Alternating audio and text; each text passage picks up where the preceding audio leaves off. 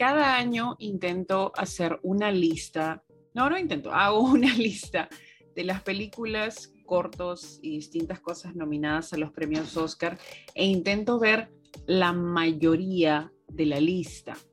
Este año logré ver la mitad de la lista, porque en realidad son muchas producciones.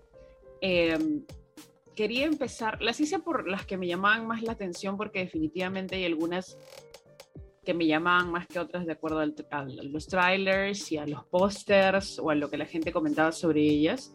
Y en el tope de mi lista estaba Belfast. Tengo de todas maneras un soft spot por las películas en blanco y negro. En cuanto salió The Artist, no sé si recuerdan esta película muda con el perrito que ganó los Oscar. Creo que lo primero que hice fue verla antes que todas las demás películas que estuvieron nominadas y me llamaba la atención, no sabía de qué trataba ni nada por el estilo y me llevé una muy grata sorpresa. Realmente me gustó mucho Belfast.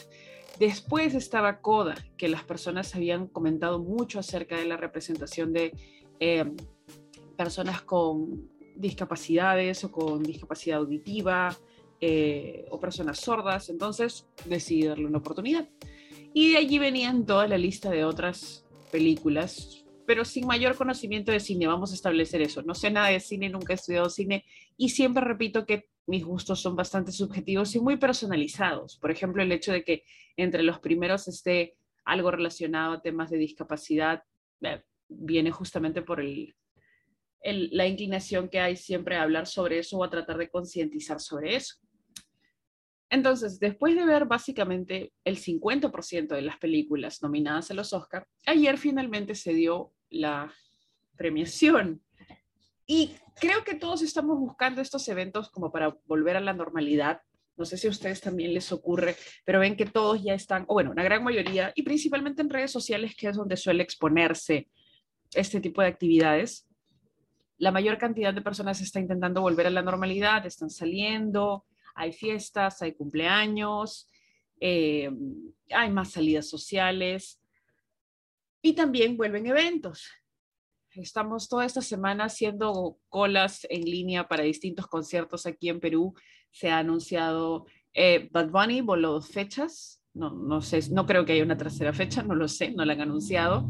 Eh, salieron las entradas para el último tour de Daddy Yankee, que ha sacado un disco con el cual ya se supone que se retira han anunciado a Guns N' Roses, o sea, hay muchos conciertos eh, que ya te dan la, la, idea o la vibra de que, bueno, ok, estamos volviendo poco a poco a la normalidad o a esta nueva normalidad, ¿no? Entonces, los Oscar era algo muy esperado justamente para ver eso, quizás de ahí alguna nueva cepa, no lo sabremos, eso ya es un tema que hay que analizar, pero ayer fue muy eh, accidentado, y vamos a ir un poco por partes. Creo que este va a ser un, podcast largo, así que no sé, pónganlo en velocidad 2 o vayan preparándose.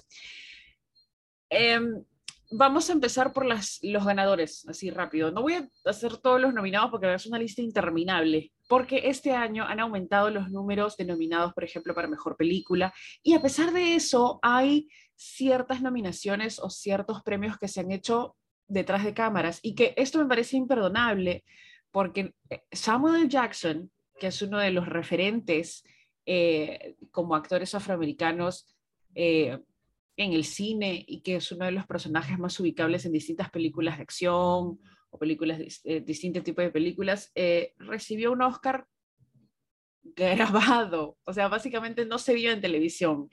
Y fue un momento muy emotivo entre él y Denzel Washington, porque Denzel Washington también ha tenido su propio momento respecto a lo que es recibir un em, premio de acuerdo a su carrera y en el cual se menciona que Denzel Washington ha, hecho un gran trabajo abriendo puertas para muchos eh, actores afroamericanos al igual que él. Y en el caso de Samuel Jackson, eso viene mucho más atrás. Todos lo ubicamos de películas como Pulp Fiction, como la relación que tiene tan cercana con Tarantino. Entonces, el hecho de que a este personaje tan importante se le dé un premio fuera de cámaras y se haya permitido otras cosas frente a cámaras de las que ya vamos a hablar. Primero, las presentadoras de los Oscar, que creo que eh, hubo mucho debate acerca de quién iba a presentar los Oscar, porque ahora se ha vuelto como un campo minado. Recuerden lo que pasó, por ejemplo, con si no me equivoco, Kevin Hart, que lo tuvieron que retirar unas semanas antes o una semana antes de la presentación debido a unos comentarios que había hecho. Me parece que eran comentarios homofóbicos. Déjenme confirmar eso, porque a él recuerdo que lo anuncian. Haga Recuerdo que lo anuncian en los 2009 eh, y yo he visto los shows de Kevin Hart, no es mi comediante favorito, no está ni siquiera en el top 10. Eh, he visto las películas en las que participa principalmente con La Roca, porque hacen este tipo dúo bromance eh, de, de, comedia. Pero La Roca tampoco es uno de mis actores favoritos. Pero entonces en el 2019 anuncian a Kevin Hart para ser presentador de los Oscar y automáticamente empiezan a salir eh, comentarios homofóbicos que él había hecho en el pasado eh, y deciden retirarlo.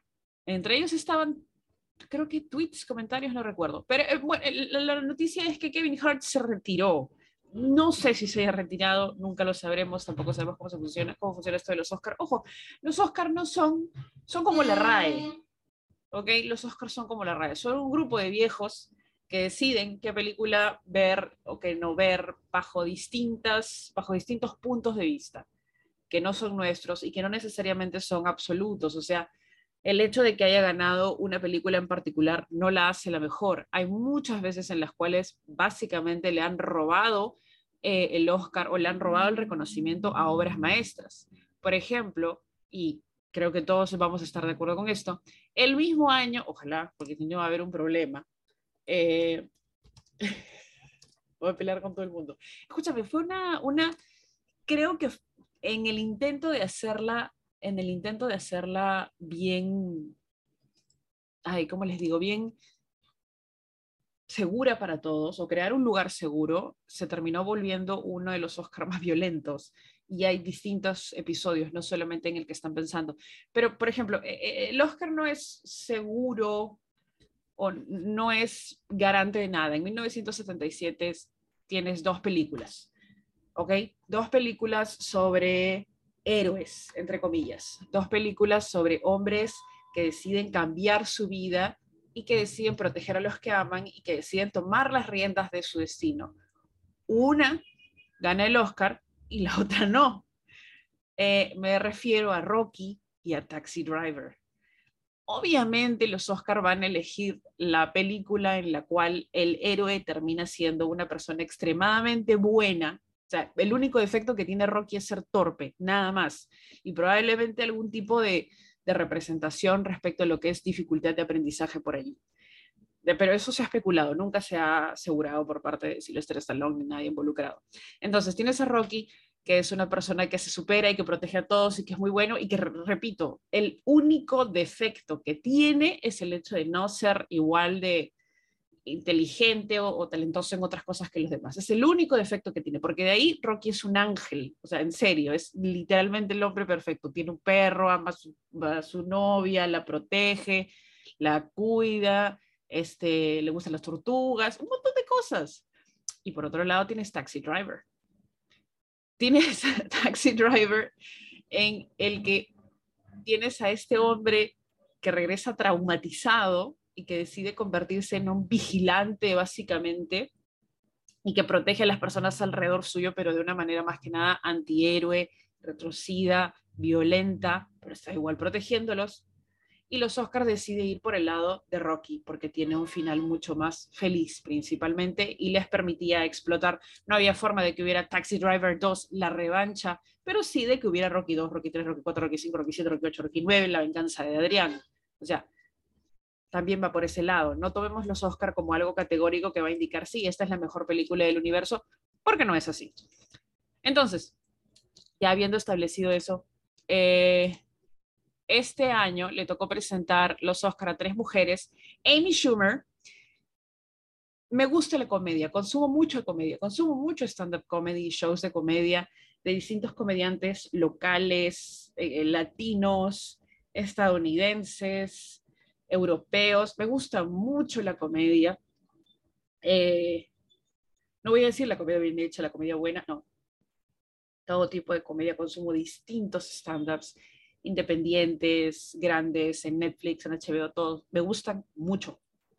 ¿Ok? Y he tenido la oportunidad de ver los stand-ups de Amy Schumer en repetidas ocasiones y no me parece graciosa. Eso no significa que sea mala, simplemente que no tiene una conexión conmigo. A ustedes les puede parecer graciosísima, bienvenido sea, no hay problema.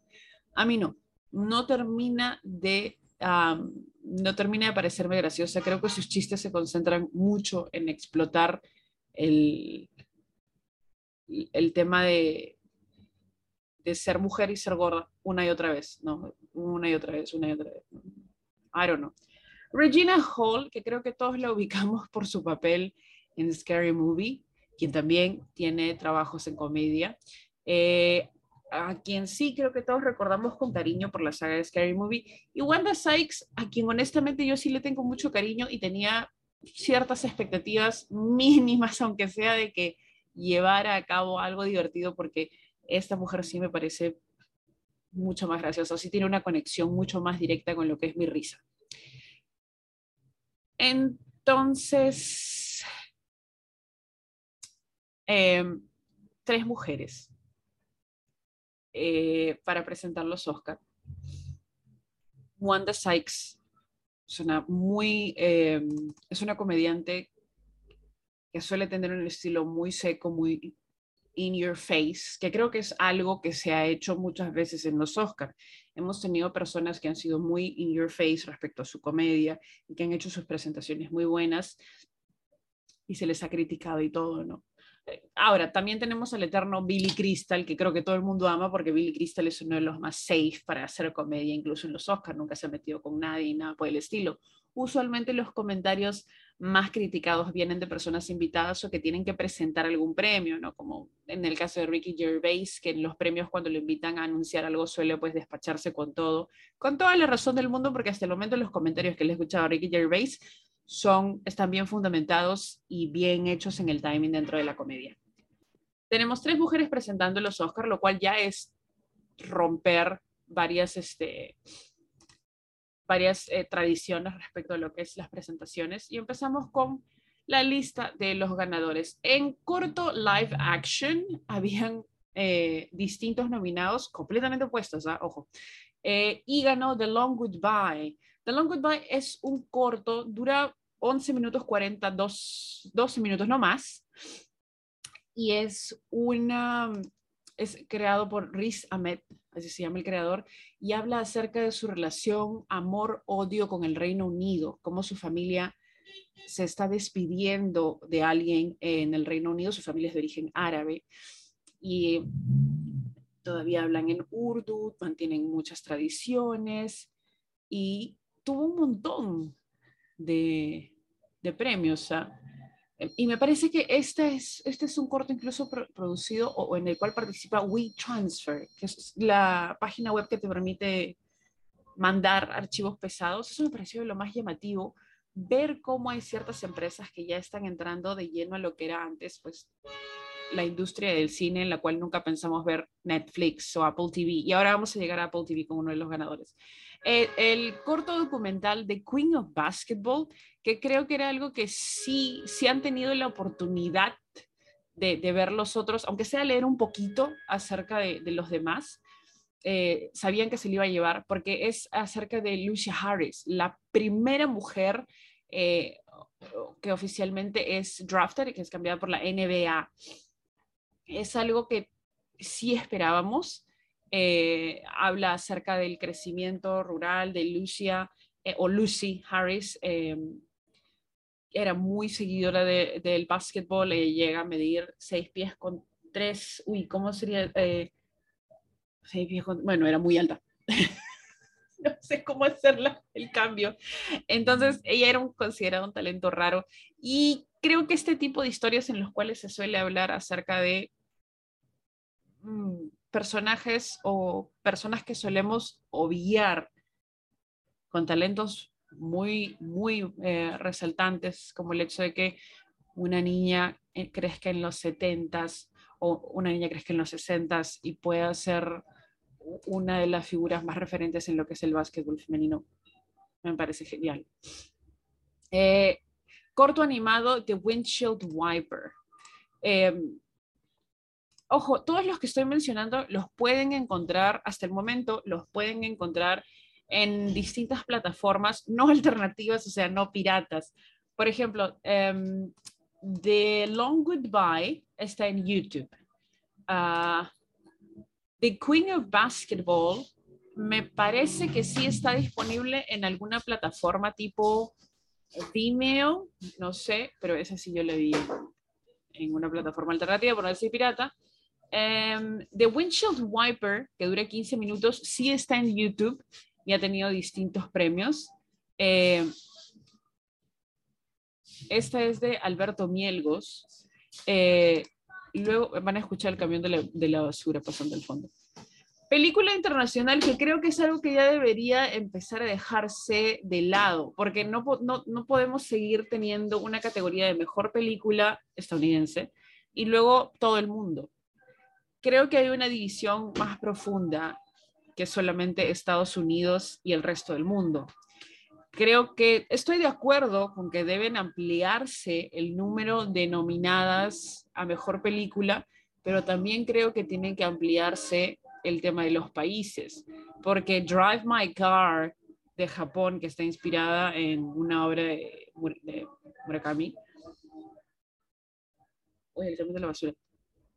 Eh, bien pudo haber ganado como mejor película frente a varias de las que han estado presentes.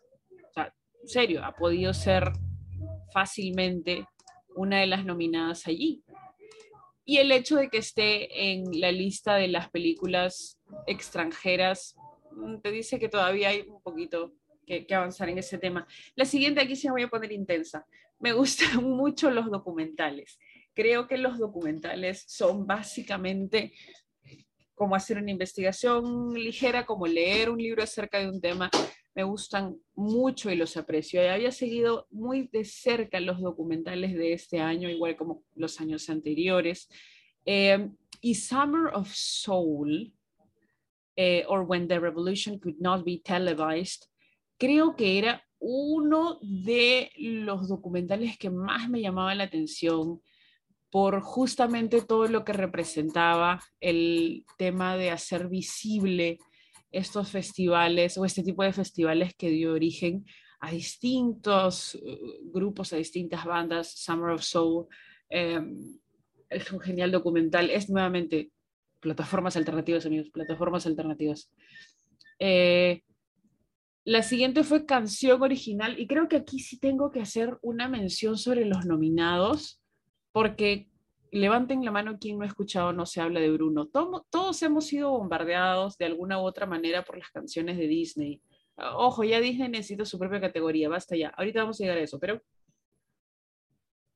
em, el momento Dos Oruguitas, en el cual Sebastián, que creo que es un paso muy importante, Sebastián Yatra visiblemente nervioso, estaba temblando, se le quebró la voz en un momento, porque es obvio, Sebastián Yatra, ¿qué edad tiene Sebastián Yatra? Y ojo, antes de los Oscars yo no había escuchado absolutamente, no, antes de Dos Olguitas, yo no había escuchado absolutamente ninguna canción de Sebastián Yatra. No sabía eh, de dónde había salido, ni cuál era su carrera, ni siquiera podía nombrarte una canción de él hasta que escuché Dos Oruguitas en Encanto, que por cierto, Dos Oruguitas me parece lo mejor de Encanto, incluso mejor que no se habla de Bruno y cualquiera otra. ¿Ok? Entonces, eh, Sebastián Yatra empieza su carrera en el 2017-2018, o sea, hace nada. Tiene 27 años. Empezó joven, bastante joven en 2017-2018, y ahora está cantando en los Oscars. Entonces, ese salto grande yo lo voy a entender, eh, lo voy a comprender. Y él es el que canta esta canción Dos Urbitas en Encanto y la presentación fue accidentada, por decirlo menos, pero justificable. Es un chico que está yendo por primera vez a los Oscars a enfrentarse con monstruos y a ver a gente que él pensó que nunca iba a ver en su vida. Y me parece completamente aceptable que esté nervioso y, que tiemble y que se le quiebre la voz. No te preocupes. Ahora, ¿por qué estaba Marc Anthony cantando? No sé. O sea, escuchen, algo más pasó respecto a lo que es representación, si sabemos que Encanto se ha venido promocionando como una película sobre Colombia y la representación de América del Sur y poder reconocer la presencia y la cultura de cada país. No es la primera vez que se hace. Si ustedes recuerdan Diarios de Motocicleta, la canción de Jorge Drexler, eh, Al otro lado del río, que Jorge Drexler es, maravilloso, un ser humano increíble, es un músico brutal, lo amo, podría escucharlo toda la vida. Eh, para Diarios de Motocicleta, el biopic del Che Guevara cuando está cruzando América del Sur en moto, eh, que es una gran película, por cierto. Eh, él hace al otro lado del río y su versión de al otro lado del río es desgarradora, es bella. Y fue nominada a los Oscar y ganó un premio Oscar, pero él no presentó la canción, sino que la cantó Antonio Banderas. ¿Por qué? Ok, basta. Yo solamente tengo la referencia de que Antonio Banderas canta por el gato de Shrek. Nada, no sé si Antonio Banderas tendrá canciones, no lo sé, no quiero, no quiero lastimar a nadie por mi falta de conocimiento sobre Antonio Banderas, pero es el único referente que tenía de Antonio Banderas cantando. El gato de Shrek, en los créditos de Shrek 2 creo que es. Nada más. Entonces, en ese momento en el que el creador de la canción, la persona que ha cantado, escrito la canción, está allí sentada entre el público y no puede cantar su perra canción, sino que ponen a Antonio Banderas a cantar la canción.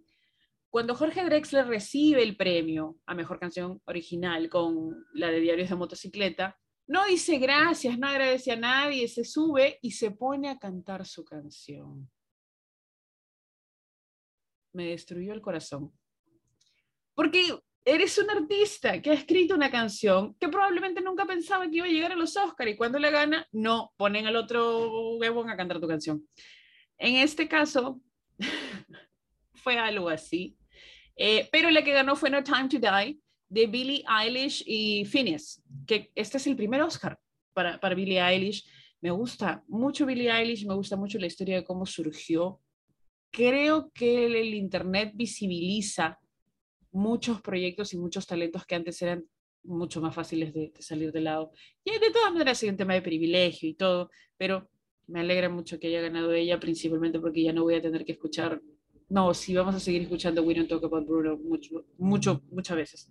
Em, en lo que aquí viene Dune. En lo que es Score ganó Dune, eh, y creo que Hans Zimmer no estaba en los Oscars, este, porque lo vi en Twitter anunciando que lo habían despertado para avisarle que había ganado.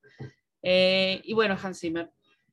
Hay gente que va a decir que hay ciertas piezas copiadas o inspiradas de otras, porque sí he tenido este debate con personas a las cuales les gusta mucho la música clásica, por ejemplo, y que sí hay ciertas piezas que te recuerdan a otras piezas clásicas. I know, pero ese es tema para, para otro podcast mucho más largo en el cual analizamos cada canción de Hans Zimmer y vemos si es o no un copión. Efectos visuales Dune ahí no, nuevamente, no conozco acerca de efectos visuales ni sé cuáles son los criterios que se tienen en mente para evaluar esto, pero Dune es una de las películas más llamativas que he visto este año. Si la ven en THC, mucho mejor. Sonido Dune. Eh, aquí sí tengo que, eh, aquí sí tengo que ponerme en modo Scorsese. Es, es medio complicado apreciar estos detalles, que creo que es la razón por la cual varios de estos premios, entre comillas técnicos, no los están pasando en televisión, sino que los pasan por la web o te enteras de ellos luego. Que es que ahora las plataformas, y durante estos dos años, eh, no has tenido a la gente yendo al cine para apreciar justamente estos detalles de efectos visuales, sonido, no lo has tenido.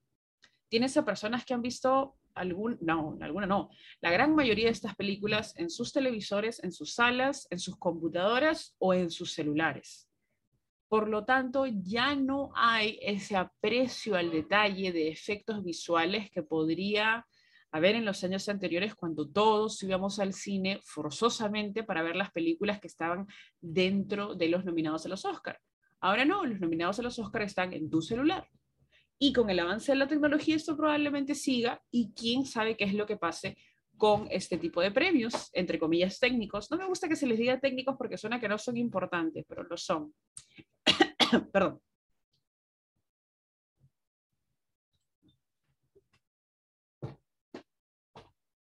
Eso que escuchan son los gatos jugando con los sillones.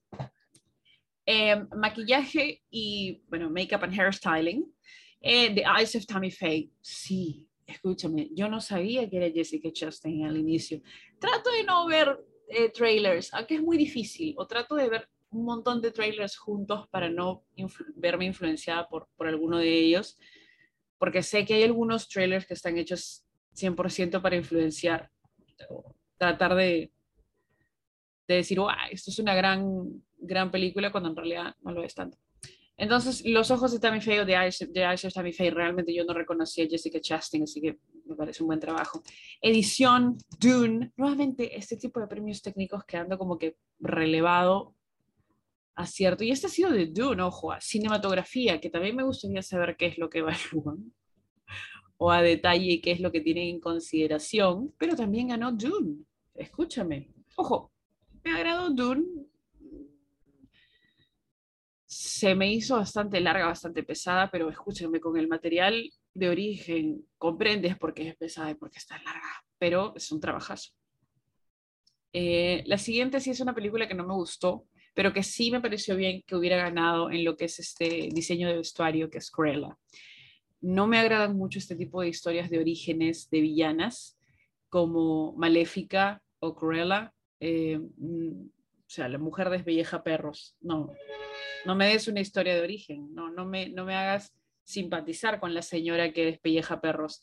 No, pero no quieres ver por qué despelleja perros. No, todo bien.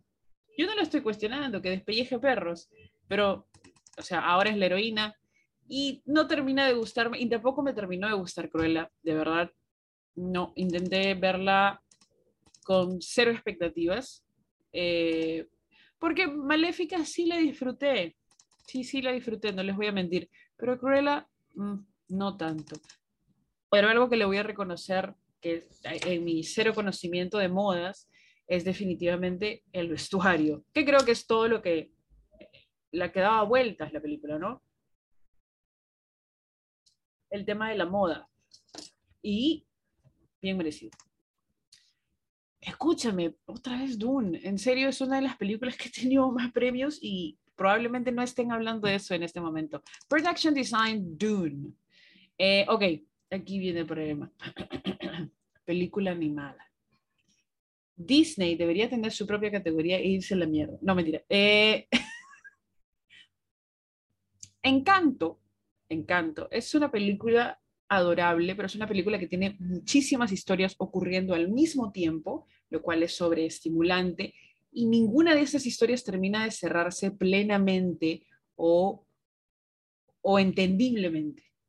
¿ok? Hay muchos personajes, muchísimas cosas, están intentando presentar, meterte una arepa a la boca, este, Carlos Vives atrás, Sebastián Yata con tus oruguitas, o sea, tienes un montón de cosas y Encanto a mí no me terminó de gustar. Sin embargo, otra de las nominadas sí se volvió mi obsesión total y me pareció hermosa y creo que es un coming of age animado que es The Mitchells versus The Machines, que es la historia de una familia que tiene que enfrentarse al fin del mundo que fue originado por la tecnología. Y hay un tema de relación intrafamiliar maravilloso, principalmente con el padre, el crecer y el dejar tu casa por ser quien eres, el ser un, un ente separado de tu familia, Mitchells versus The Machines, y el perro, que es lo máximo. The Mitchells versus The Machines es una película hermosa, maravillosa, independiente, que inicia muy simple, termina muy simple, estás hablando de una familia y es una familia de cinco personas nada más. Eh, y me pareció muy, muy hermosa. Y me pareció triste que no haya ganado. En cambio, es un monstruo, es masivo. No, no sé si era necesario que ganara el Oscar. Eh, Adapted Screenplay, guion adaptado, ganó Coda. Aquí ya empezamos a hablar sobre los heavyweights. Eh, Coda ha sido comparada mucho con la familia Belier, pero me parece que hay. La familia Villar a mí no me gustó porque fue una bomba de azúcar. No me gusta cuando el tema de discapacidades no es tomado como algo real. No puede ser algo real como, por ejemplo, no sé si recuerdan esta brutal película de Sound of Metal, El sonido del metal, acerca de el músico de metal eh, que va quedándose sordo poco a poco. Me parece una película muy honesta sobre lo que es procesar eh, la pérdida de la audición, por ejemplo fue muy honesto, fue muy fuerte, me encantó. Me parece que estuvo en los Oscars el año pasado. Eh, y no esperaba algo con coda, porque la verdad, no, no, tampoco había sacado lo que significa coda. Coda es eh, Child of Deaf eh, Parents, I think it is, o Child of Deaf. Es em, hijo de padres sordos, es el, el, denominativo que se le da a los niños que tienen padres eh, sordos, que son personas sordas. Original Screenplay, que es guion original, que es Belfast. Como ya les dije, Belfast me pareció una historia hermosa, Creo que necesitamos más historias así. Eh, no necesariamente en blanco y negro, sino crudas, fuertes, que te lleven a lugares que en tu infancia parecían muy seguros, pero en retrospectiva te das cuenta que no lo eran, como es la historia de Belfast.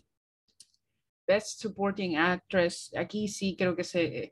Creo que esto es, no voy a decir no merecido, pero creo que esto es cumple un cometido. ¿Ok? Tenemos a Rita Moreno, que la amo con locura porque hace unos meses tuve la, tuve la oportunidad de leer bastante sobre ella y ver distintos documentales acerca de ella, su relación con Marlon Brando, cómo fue que se amaron hasta el final, cómo fue que ella estuvo allí pendiente de él, fue, fue genial. También como toda su carrera eh, va hacia alrededor de esta imagen de la latina, Rita Moreno y su aparición como West Side Story. Y años después tienes a Ariana DeBose ganando por el mismo papel. Es una mujer afro-latina, queer, perteneciente a la, a la comunidad LGTBQ, y ganó como Best Supporting Actress. Me gustó mucho West Side Story. Me gustan los musicales, pero no soy tan fan de los remakes. Entonces, cuando anuncian West Side Story, dirigida por Steven Spielberg, su, qué raro, ¿no? Pero en realidad es hermosa. Es, es, no es igual a la primera, definitivamente no es igual a la original, pero nadie hace un remake para que algo sea una copia exacta, frame by frame. Esos son los peores, en mi parecer, son los peores remakes y West Side Story, la, la, la, nueva, es hermosa, en serio. Si tienen la oportunidad de ver, si les gustan los musicales, porque hay gente que simplemente no puede ver musicales y no hay problema. A mí sí, me encantan. Todos los musicales que salen los veo. Eh, una época estuvieron de moda los musicales para jóvenes o para adolescentes, ¿no? High School Musical, eh, no, School of Rock, Camp Rock, todas estas cosas. Hannah Montana, Hannah Montana, Lizzie McGuire, sí. Ya, ese tipo de musicales no me gustan porque yo ya no era adolescente cuando salieron, obviamente, pero sí sigo muchos musicales clásicos y nuevos, hasta La La Land, que me gustó bastante. ¿Recuerdan el error de La La Land? Ya dejen tranquilo a Dick Tracy por ese error. Best Supporting Actor, Troy Kotsur para Coda. Eh, aquí me parece que estaba nominado Javier Bardem o estaba J.K. Simmons por, eh, por um, Being the Ricardos, que era el biopic sobre Lucille Ball y Desi Arnaz, que a los fanáticos de Lucy, escúchame, yo tengo 32 años, yo no había nacido cuando estrenaron Yo amo a Lucy, pero soy una gran fanática de la serie y de Lucille Ball y de Desi Arnaz. He leído creo que no sé cuántos libros acerca y he visto mil documentales y he visto todos los capítulos por lo menos dos veces de la serie y de Living with Lucy. Eh, me gusta mucho. Entonces, cuando vi el, documental, cuando vi el biopic eh, que se estrenó en, Amazon, yo realmente quería verlo en el cine, pero aquí no llegó en el cine, y no creo que llegue. Eh, a mí me gustó mucho, porque hasta el momento la serie te presentaba pues a una madre con sus fallas y todo, pero era una mujer respetable y todo, y todos tenían esta imagen muy safe y muy apta para todos de, lo que era Lucy. Y aquí representan a Lucille Ball. Y yo soy, estoy en muchos grupos de gente que, de gente fanática de la serie y de los actores. Y a ellos no les gustó la película porque muestra todos esos lados humanos que no se te permitía mostrar en la época. El hecho de que en pantallas el matrimonio Ricardo era imparable y siempre lo solucionaban todo con una sonrisa y por atrás tenías el hecho de que Desi Arnaz se iba con una prostituta distinta cada noche y que Lucille Ball tuvo un aborto espontáneo, tuvo una pérdida eh, antes de poder tener a su primera hija y que luego, cuando nació su hijo, eh, en el, cual da origen a toda esta, a toda esta historia de que el, los productores y, los mismos auspiciadores no le permitían decir la palabra pregnant, embarazada, porque era considerada vulgar, así que se decía encent, encinta o expecting. Lucy es encinta, así se llama el episodio en el cual anuncia realmente que está embarazada y se lleva todo el proceso del embarazo eh, episodio tras episodio. Y cuando nace eh, el hijo Ricky, pues también empieza a tener un papel, pero eventualmente utilizan a otro niño para ser de Ricky. Y esto medio que le destruye la vida al hijo real, es el segundo, el segundo hijo de los Ricardo, que eventualmente termina metido en drogas eh, por la presión, adicción, desorden en su vida, se refugia bastante en lo que es el alcohol. Eh, y él menciona que el tema de ser reemplazado, no poder hacer de él en televisión, sino que lo tiene que hacer otro niño, un niño actor. Es una de las cosas que le chocó. Entonces, toda esta historia que se toca en, en Being the Ricardos, pensé que iba a tener más presencia en los Oscars, pero no. Eh, gana aquí como Best Supporting Actor Troy Kutzer de Coda. Es el primer hombre sordo, el persona sorda, no, primer hombre sordo, parece que ya hay personas sordas que han ganado. Vamos a chequear eso, no recuerdo. En ganar un Oscar. Como mejor actriz ganó Jessica Chastain en The Eyes of Tammy Faye. Vean The Eyes of Tammy Faye, búsquenla, no sé dónde está, no tengo idea. búsquenla en plataformas alternativas. Aquí viene la mención al tema caótico. Em, la pareja de Will Smith y Jada Pinkett, Smith es una de las más mediáticas y que ha logrado posicionarse a través de los años como moguls. O sea, eh, Will Smith acaba de lanzar el proyecto de Bel Air, que viene a ser una, es un remake, no es un remake, es una historia basada en la clásica serie de Fresh Prince of Bel Air, la comedia, eh, y ahora toma un giro completamente serio eh, y mucho más dramático. O había sus momentos de drama en la serie, pero en este caso estás hablando de una serie 100% de drama. Entonces, son monstruos en lo que es el tema de producción, ambos. Y estuvieron metidos eh, en un tema polémico ah, cuando Jada Pinkett Smith aceptó abiertamente que había engañado a Will Smith, incluso se hizo un meme acerca de esto, Sad Will, algo por el estilo. Y Chris Rock eh, estaba presentando, eh, estaba teniendo como un sketch allí. Y luego de hacer unos comentarios sobre Javier Bardem, eh, hace una mención acerca de G.I. Jane, si recuerdan es la, la, película en la que participa Demi Moore y una de las escenas más conocidas es cuando Demi Moore se rapa todo el cabello para poder decir G.I. Jane. La película es pésima, por cierto, aunque si la quieren ver, Demi Moore es maravillosa, así que no hay problema. Em, y Jada Pinkett Smith sufre de alopecia. Em, y lo ha comentado antes. Me parece que Chris Rock había hecho mención antes en el 2006-2007 respecto a esto y ya había tenido problemas con los Smith. Eh, y ahora, después de este comentario, Jada Pinkett Smith hizo un gesto de desagrado bastante notorio. Will Smith en un primer momento se ríe, luego la cámara vuelve a Chris Rock y lo único que vemos es a Will Smith básicamente caminando a trancos largos, a pasos largos, acercarse hasta Chris Rock y meterle un lapo. O sea, no le mete un golpe, sino que le mete un lapo. No es una cachetada, porque se lo mete básicamente en tipo lucha libre, en el cuello y el rostro. Eh, y le zamaquea la cara.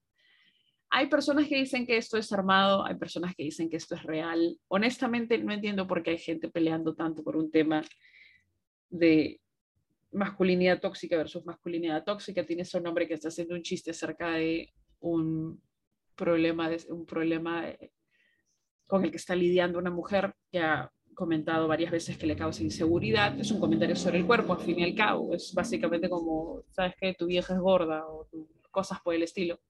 Que ya deberían ser descartados de la comedia. Eh, en algunos casos, eh, no, no en algunos casos, en varios casos. Hay personas que no tienen problema con esto, pero no puedes ir por allí simplemente preguntando, oye, puedo hacer ese chiste sobre ti. No, creo que ese chiste ya está bien, bien antiguo, bien 90. Sí, Chris Rock ha tenido mucho material como para hacer notar que puede hacer cosas distintas. Él es quien creó Everybody Hates Chris, que es una serie muy, muy divertida y muy buena en la cual él se burla de sí mismo, de las situaciones y de las carencias en las cuales crece con su familia y al mismo tiempo revaloriza, eh, perdón, revalora eh, muchos papeles que normalmente estaban dejados de lado, como es la presencia del padre en su familia, su padre un hombre muy trabajador, su madre, la relación que tiene con sus hermanos, y él también produce un documental acerca de la importancia o la relevancia del cabello para las mujeres afroamericanas, las mujeres negras, que es Good Hair.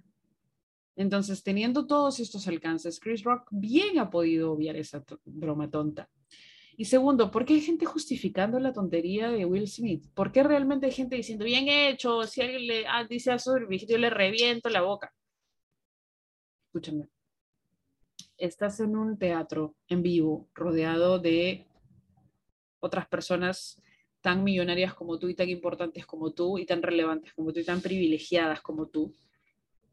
Y cuán iracundo, cuánta violencia tiene que haber dentro tuyo para que te levantes en medio del teatro, vayas y le metas un lapo a la persona que está presentando en vivo frente a millones de personas.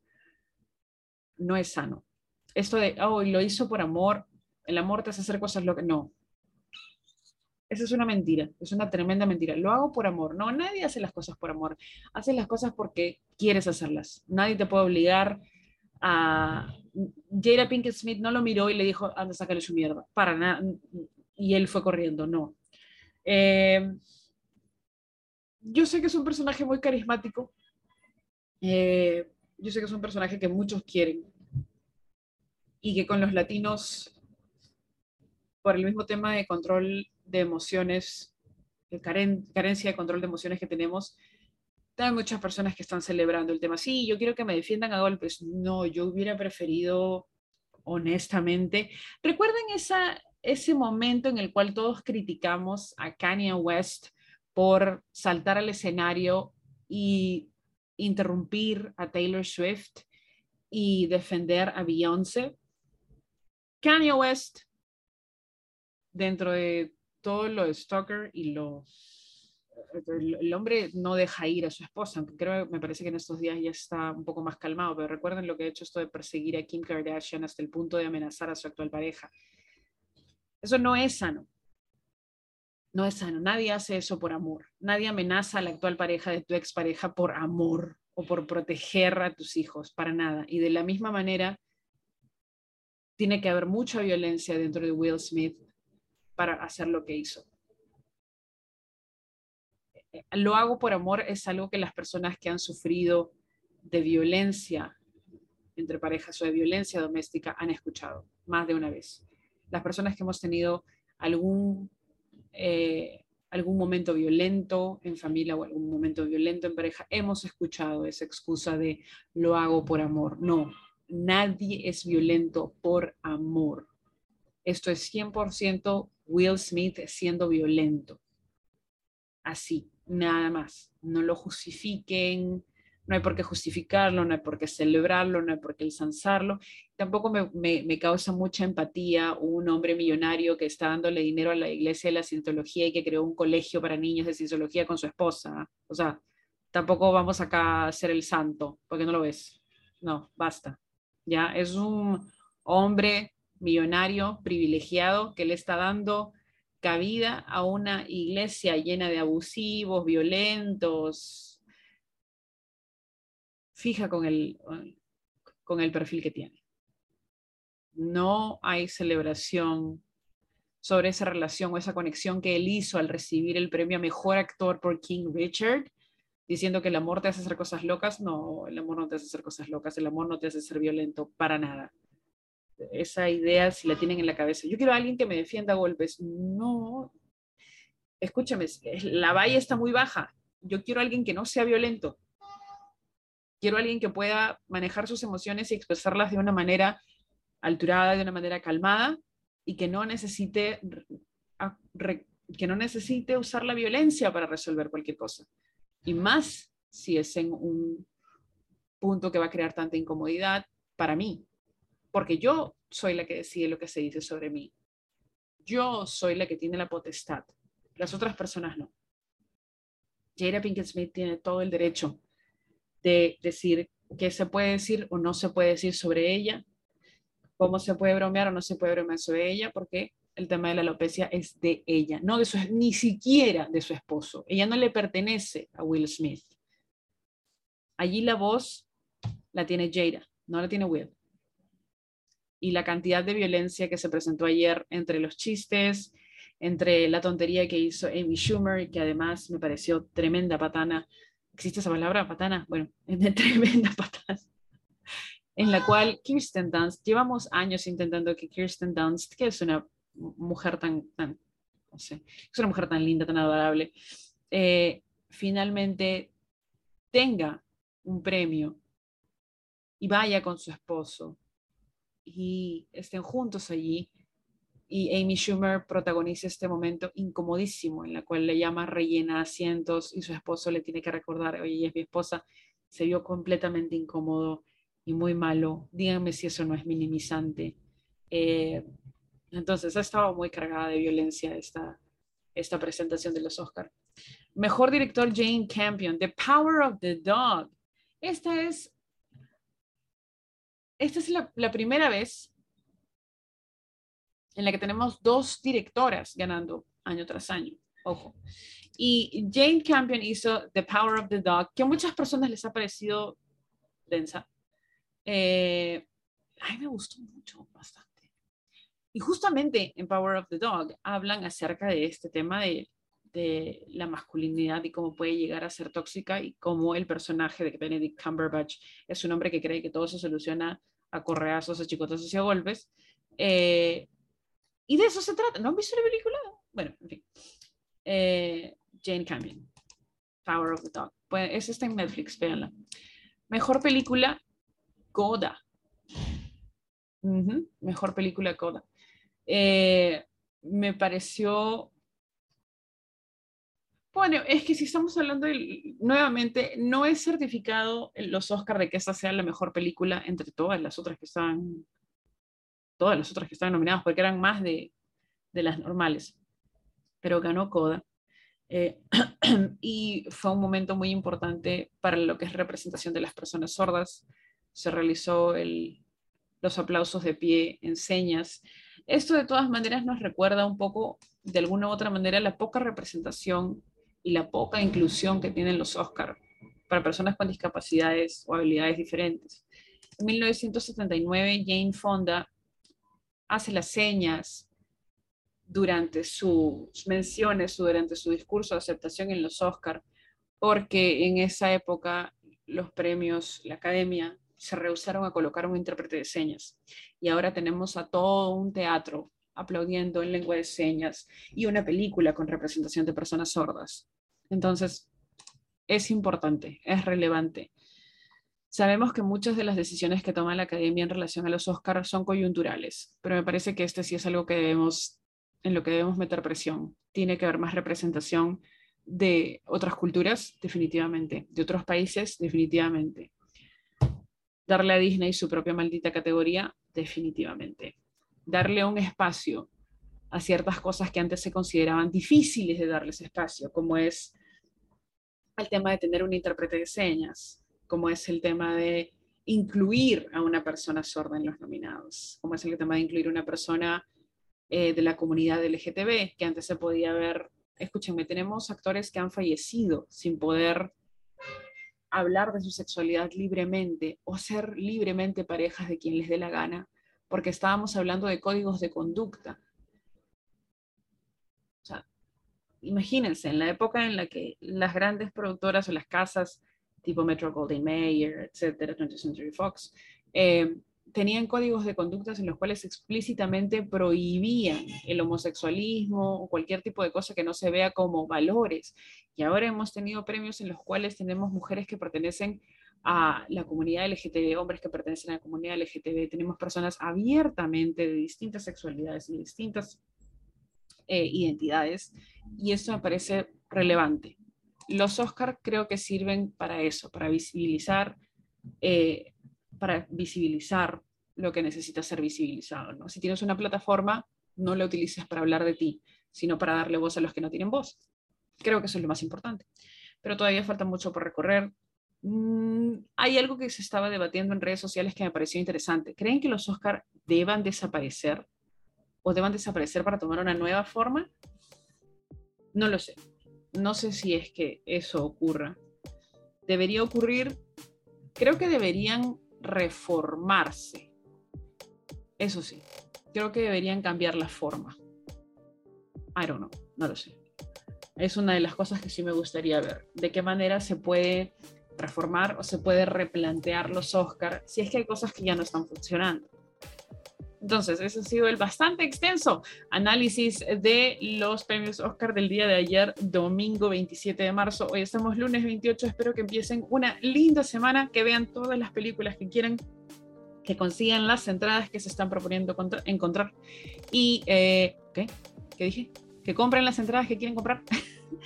Eh, y que poco a poco vayamos retomando nuestras actividades de manera normal. El día de ayer salí por primera vez con amigos eh, desde que empezó la pandemia, es algo que no había hecho en un lapso más largo de dos años y el día de ayer se alinearon todas las estrellas para encontrarme con tres grandes amigos a los cuales les mando un beso enorme. Muchas gracias por, eh, por eh, tener un día tan lindo conmigo. Es la primera vez desde que empezó la pandemia que salgo. Y, antes de la pandemia tampoco salí con amigos. Sí, soy poco sociable en esos temas, pero me agradó mucho poder tener ayer un día divertido y luego llegar a casa a ver todo el escándalo que se, que, se había convertido en los Oscars. Y espero que tengan una buena semana. Nos vemos en el siguiente episodio. Adiós.